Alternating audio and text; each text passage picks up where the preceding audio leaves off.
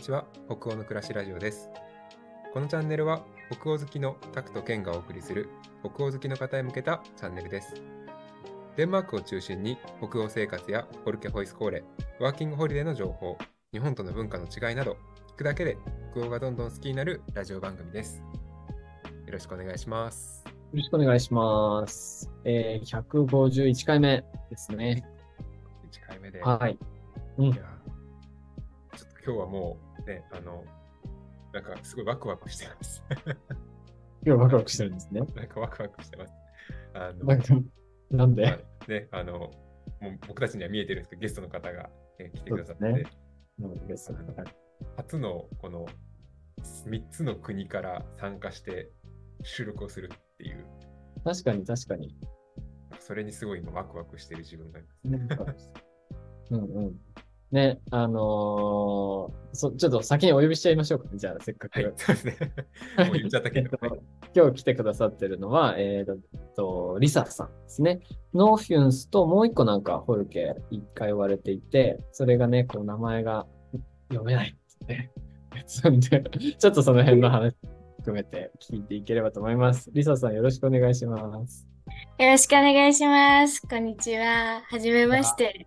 まずはうん簡単に自己紹介をさせていただきます。リサと申します。え現在は大学生のあ大学の4回生でして、ノーフェンスホイスコーレに通うために2024年の4月か4月後期から1年休学して、えーと8月から12月まではノーフェンス、1月から3月までがオンショールドホイスコールというところに通っておりまして、このホイスコール名が本当に難しくて言えないんですね。もうスペル言いますと、R、O スラッシュ、S、H、O、V、E、D。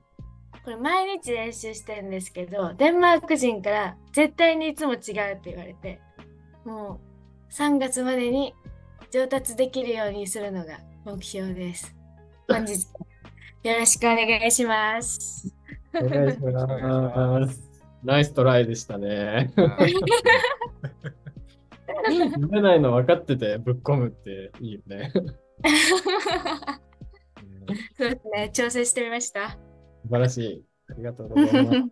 えっと、2013年をだからほぼまるっと1年休学しているっていうことですねそうですね。はい、うん2023年はバルト休学してます。うん。で、ノーフィンス行って、そのもう一個のはい。本省に 通う。なんか名前決めません？今日その学校を呼ぶとき。そうだよね。ロンちゃんとかどうですかね？のんちゃん。のんちゃん。ロンちのんちゃんいいっす。ノーフィンスとのんちゃん。のゃん。ロンちゃん。ロン、ロンちゃん。ロンちゃん、ロンちゃんに。すると、論証、論証ドフォイスコーレみたいな感じなのかな？あ、じゃあ、ロンショード、ロンショードにしますか。ロンショーロンショーロンショーロンショードホイスコーレ。いいね。いいね本当に言えない。いやでも初めてですね、このあの学校からゲストに参加してくださるのが初めて聞いた名前ですね。はい。なのでちょっとこう、ボルケの情報、その学校の情報もちょっとお話しいただきながら、あの今日収録していけたらなと思いますので、はい、今日はよろしくお願いします。およろしくお願いします。じゃあ、早速、まあ、一つ目、まあ、はい。結構あの、いろんなゲストの方にね、毎回ここからよく入っていくんですけど、あの、あなたはどうしてデンマークに来ている質問から、定番ですね。で ここからね、ちょっと大体よくね、いつもスタートするので、はい、この質問をちょっとぶつけてみたいなと思います。これ考えてきたんですよ。おーすごい。なんかちょっと料理してくれてる感じですよね、今日ね。みんな言われてるなって思って。えーっとですね。ポルケに出会ったきっかけとしては、あ私まず大学で国際系の学部に入ってまして、2年次からヨーロッパ専攻のゼミに所属していて、その時に、あの、授業の一環でデンマークについてのを習った時に、ポルケっていう教育機関があるのを知って、なんか18歳以上なら誰でも入れて、国籍を問わないっていうのに、すごいああ、すごい面白いなーって思ったのが最初の出会いですね。で、まあその時はただ面白いなっていう印象で通り過ぎたんですけど、で、3回生の就活の時期になりまして、まあ私は普通、もう例にも漏れず普通に就活をしようかなって、で、働こうかなと思ってる時に、面接とかで将来教えてくださいとか、夢を教えてくださいとか、じ自分のことどれだけ知れてますか？みたいなことを投げかけられるうちに、あなんか、はあみたいな感じになっちゃって、なんか、なんか、えー、どういうことなんだろうって、すごく、なんか、悩むようになって、なんか、このまま就職するのもどうかなって考えたときに、なんか休学して、どこか違うところに行くっていう選択肢もあるなって自分の中で思いついて、で、その時にフォルケがパッて、あ、なんかフォルケって習った気がするってなって、私これ歴史の授業で習ったので、フォルケって昔のものだと思ってて、今も存在すると思ってなくて、で、調べてみたらフォルケがあったので、よし、行こうみたいな感じで、これが出会いですかね。就活する中でなんか自分のこととか問われて、なんかそこにこうポルケに行こうというきっかけがあったんですね。うんなんか、この他のことでもよかったじゃないですか。例えば一人旅行、一人旅とか、どういう、何それこそインドに自分探しに行くとかさ。そこでフォルケが思い出されてフォルケにしたのは、なんかあったんですかね。学び直しっていうワードがすっごい私の中でスッと落ちて、そのデンマークっていう国とか北欧デザインとか幸せの国とか言われてるじゃないですか。そういうので、なんか実際に自分が過ごしてみたらどうなるんだろうとか、なんかその寮生活の中で対人関係を学ぶっていうのもなんかすごい惹かれて、そのインドとかもちょっとよぎったんですけどうん、さすがに人、なんか私初めての留学なんで、ちょっとハードルが高すぎると思って。で、なんか、その、デンマークが、なんかすごくいいなって思ったのと、あと、大学の学部の先輩も行ってる先輩がいて、そこで情報共有が、とか、あの、いろいろ教えてくださったりしたので、その、具体的に自分が言ってる姿が想像できたっていうのが一つの要因ですかね。ね、周りにも言ってる人がいて、それ大事だよね、結構。なんかいろんなさ、具体的な話を聞けるっていうのは、すごく背中を押してくれることですよ。口コミマジ大事っていつも思ってます。これマジ大事です。なんかそれいいですか？あの、うん。こう初めてのね、あの言ってください。海外留学っていうところで、なんかそれこそ、はい。まあ、インドとか、もしかしたらあの、なんだオーストラリアとか、まあ、それこそカナダとかもなんかこう選択肢にはあったのかなとも思ったりもしたんですけど、やっぱそのあたりも、そのさっき話してくださったように、共同生活だとか、なんかそういうあたりが、まあ、あと、あれですかね、ヨーロッパ専攻っていうか、あ、はい。と。ころがあってって感じなんですかね。そうですね。あの、ここで卒論書いてて、あ、そデンマーの、クで。はい、デンマークえについての卒論のネタにもいいかなって思って、すごい。ちょうどいい。そっかそっか。そのデンマ一ーク石二鳥みたい行って、そこで卒論書いちゃえば、まあ実際経験しながらだし、な。はい。面白いこと書けるし、留学もできるし、なんか、ウィンウィンかなっていう感じです。面白いですね。ちちなみに何書いてるんですか、デンマークの。えっと、労働環境から見る国民の幸せを、まあ、仮テーマですけど、うんそれ、そういうことについて、やっぱフォルケの先生とか、私タームとタームの間で、そのフォルケの清掃でなんかちょっと働くみたいなことをうんやらせてもらって、その時に実際に働いてみた所感とかでうんすごく働くことがなんかすごい、うーん、なんだろう、生活、ん？生活の中で働くみたいな。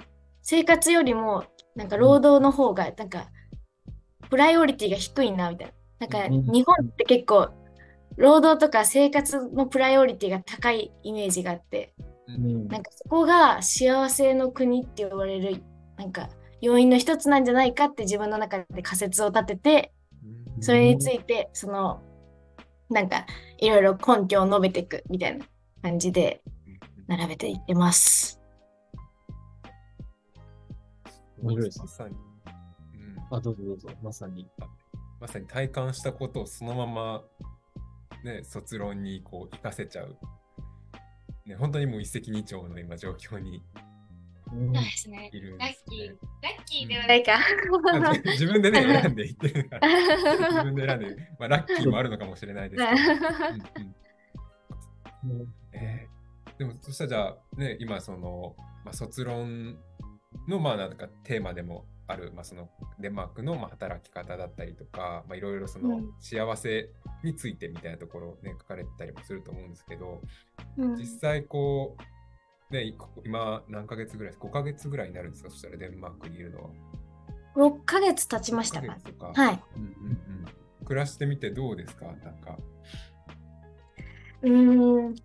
なんか、フォルケと、うんで、とデンマークで暮らすってちょっと違う感じしませうん。んなんか、私まだフォルケでしか暮らしたことなくてはい、もうフォルケで暮らすってなると、やっぱなんか、前攻めがは日本人が結構多かったので、そこまで差を感じなかったんですけど、日本にいたっていうことですかそれは。あ、えっと、ノーフェンスホイスコーレが前のセメスターがめちゃめちゃ日本人が多くて。そのなんか、あの、あんまりそのギャップを感じなかったっていうか、あ日本にいた時と、そのうん、ノーフェンスで暮らしてた時に。食事が変わったなぐらい、なんか、それだけしか感じないのもすごいですね。そんなにそれが一緒だったんだ。なんか、で、でも今回のセメスターは、なんかうん、デンマーク人と日本人の波長が全くちゃうなーっていうのを感じましたね。へー情が違うっていうのは？どどんな感じなんですか、ね。これちょっとスクールトリップ後だから感じたかもしれないんですけど、うんうんその、昨日、スクールトリップから帰ってきて、うんうん。その、い1日目が寝台列車だったんですね。で、それですっごい狭い寝台列車で、巨人のデンマーク人たちと、あの、なんかもうすんごいちっちゃい部屋に押し込められたんですけど、もうなんか、デンマーク人の子たちがなんかもう、みたいな、なんかもう絶望みたいな、なんか、オーマイガーみたいな感じで、なんかもう、すごい打ちひしがれてて、なんかちょっと泣泣いちゃったりとか、うんでもなんか日本人は、寝台列車ヤッホーみたいな感じでなんか。テンション上がってて、うん。なんかこれからフィレンツェだぜみたいな感じで上がってて、で、なんか帰りの時とかはもうデンマーク人は、やったさここに帰れるみたいな。なんかファイナリーやったみたいな感じでもうなんか、もう帰りのバスとかなんかもう歌い出しちゃうみたいな 感じだったんですけど、もう日本人はもう疲れたねみたいな。旅の終わりって疲れるねみたいな感じで、なんかこういったことがちょくちょくあるっていうか、うんこの攻めがインターナショナル枠が日本人とデンマーク人。この、これ2つしかいないからこそ感じるっていうか、他の国籍の人はいなくて、日本人とデンマーク人だけで。あ、そうなんです。そうなんです。だからすごく差が際立つなーって。うーんなるほど。今この話ってあれだよね。論証度ボイスコーレの話ですよね。これです。そうなんだ。面白いですね。なんかその、旅のさ、こうワクワクするポイントが逆だったりとか。本当に面白いなって思いました。とか興奮するポイントも違うっていうか、他にはどんなあれあるんですか？なんか私、私は日本人で話をするんですけど、あ、まあ、うん日本人だからか。えっと、なんか、普通になんか、建物とか見て、わあ、すごいとか、絵とか見て、わあ、すごいとか言って、すぐ解説に行っちゃうんですよ。うんえっ、と、横にある。あ、でえっ、と、建建物のなんか横にあるちっちょこまかしたなんかこういう、これは何年に建てられてみたいな。まずデンマーク人ってなんか、あの、考察するんですね。うん探偵、探偵団みたいな感じで、なんかみんな顎に手当てて、なんか、これはこういう意味で、みたいな。なんかこれはこれを表してるんじゃないかって、自分の中でなんか仮説を立ててから、なんかその解説に移るっていうか、おーなるほど。すごい見方がちょっと違うなって思って、面白いなって。うんうんうんうんうんえー、日本人はすぐこう解説を見ちゃうんだけど、デンマーク人はそこに考察が挟まるんですね。そうなんですよ。写真とかも全然撮らなくて、うちの学校の子だけかもしれないんですけど、うんうんうん目に焼き、なんか目に焼き付けたいんだよみたいなこと言ってて、うん。へえなんか私は目に焼き付けたら忘れちゃうじゃんみたいなこと言ったら、忘れないよみたいなこと言ってて、ー。うん。嘘だと思ったんですけど。へえ。なんかその新しいさ、まあ、新しい文化なわけじゃないですか。はい。それをこう、リサさん自身が、あ、これはいいなって取り入れてみたいとか、ちょっと私と違うなみたいな、なんかそこをどう見てるんですか、リサさん自身は。これはいいな。なんかもう、なんか別、別人すぎて、うん。なんかいいなとかじゃなくて、あ、そうなの？って感じですね。ああ、驚きのが大きいっていうか、そうなんだ。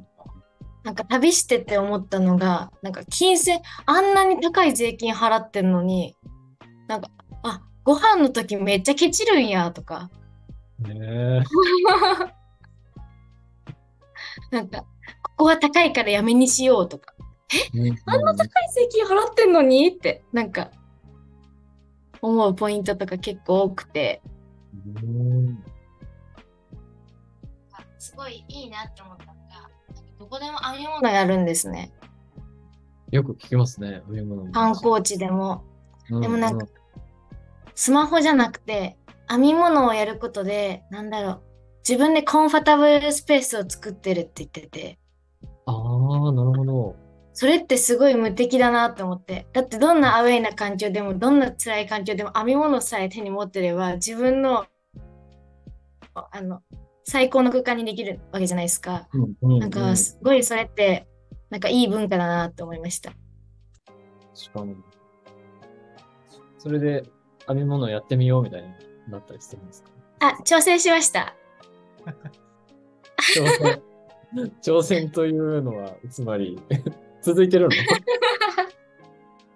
あの、挑戦したんですけど、一応みんなから教えていただいて、いろいろ、去年の8月から、まあ、ちょこちょら、トライしてみては、やめ、してみては、やめ、みたいな感じで、ちょっと向いていないことが発覚しまして、あの、編み物の横でスマホいじったりします。めっちゃ現代っ子みたい コンフォートゾーンになるもんね、スマホいじってはい編み物の横で TikTok とか見て。でもまあ、ヒュゲを感じてます。ヒュゲの空間にはいるんで。その、なんか、みんなが作ってるコンフォートゾーンの中に入って。はい入って TikTok 見て。なるほどなんか、それもなんか、私、ヒュゲって、なんか、なんか、ろうそくとか焚いて、うんうんうんなんかみんなで編み物とか、お菓子とか食べながらとか、っていうイメージがすごくあったんですけど、なんかそのデーニッシュカルチャーっていう授業で、ヒュゲって、なんかもう春夏秋冬関係なく朝昼晩関係なく自分がヒュゲと感じたらヒュゲなんだよって幸せだと感じたら幸せ、ヒュゲなんだよって言われたのであじゃあ TikTok 見ててもヒュゲじゃんって思ってな。うんうんうんうんなんか何しててもヒュゲなわけだからあ、うんそんなに敷居が低いものなんだって思ってすごいなんかそれでなんか結構ヒュゲあ今ヒュゲしてるとか思うようになりましたね。うんえっと、一人でもみんなでもヒュゲっていうのに結構驚いて、うんうんうんヒュゲって、なんか大人数とか、なんか他者がいる状態がヒュゲだって思ってたので、そのデーニッシュカルチャーの先生が、一人で本読んでる時間もヒュゲだし、みたいな。なんか、部屋でゆったりしてる時間もヒュゲだから、みたいな。おのおののヒュゲを見つけてこうね、みたいなことを言言ってくださって、確かに。湯気が自分のものになったというか、もうああるんだな、みたいな。あ、そうです、そうです。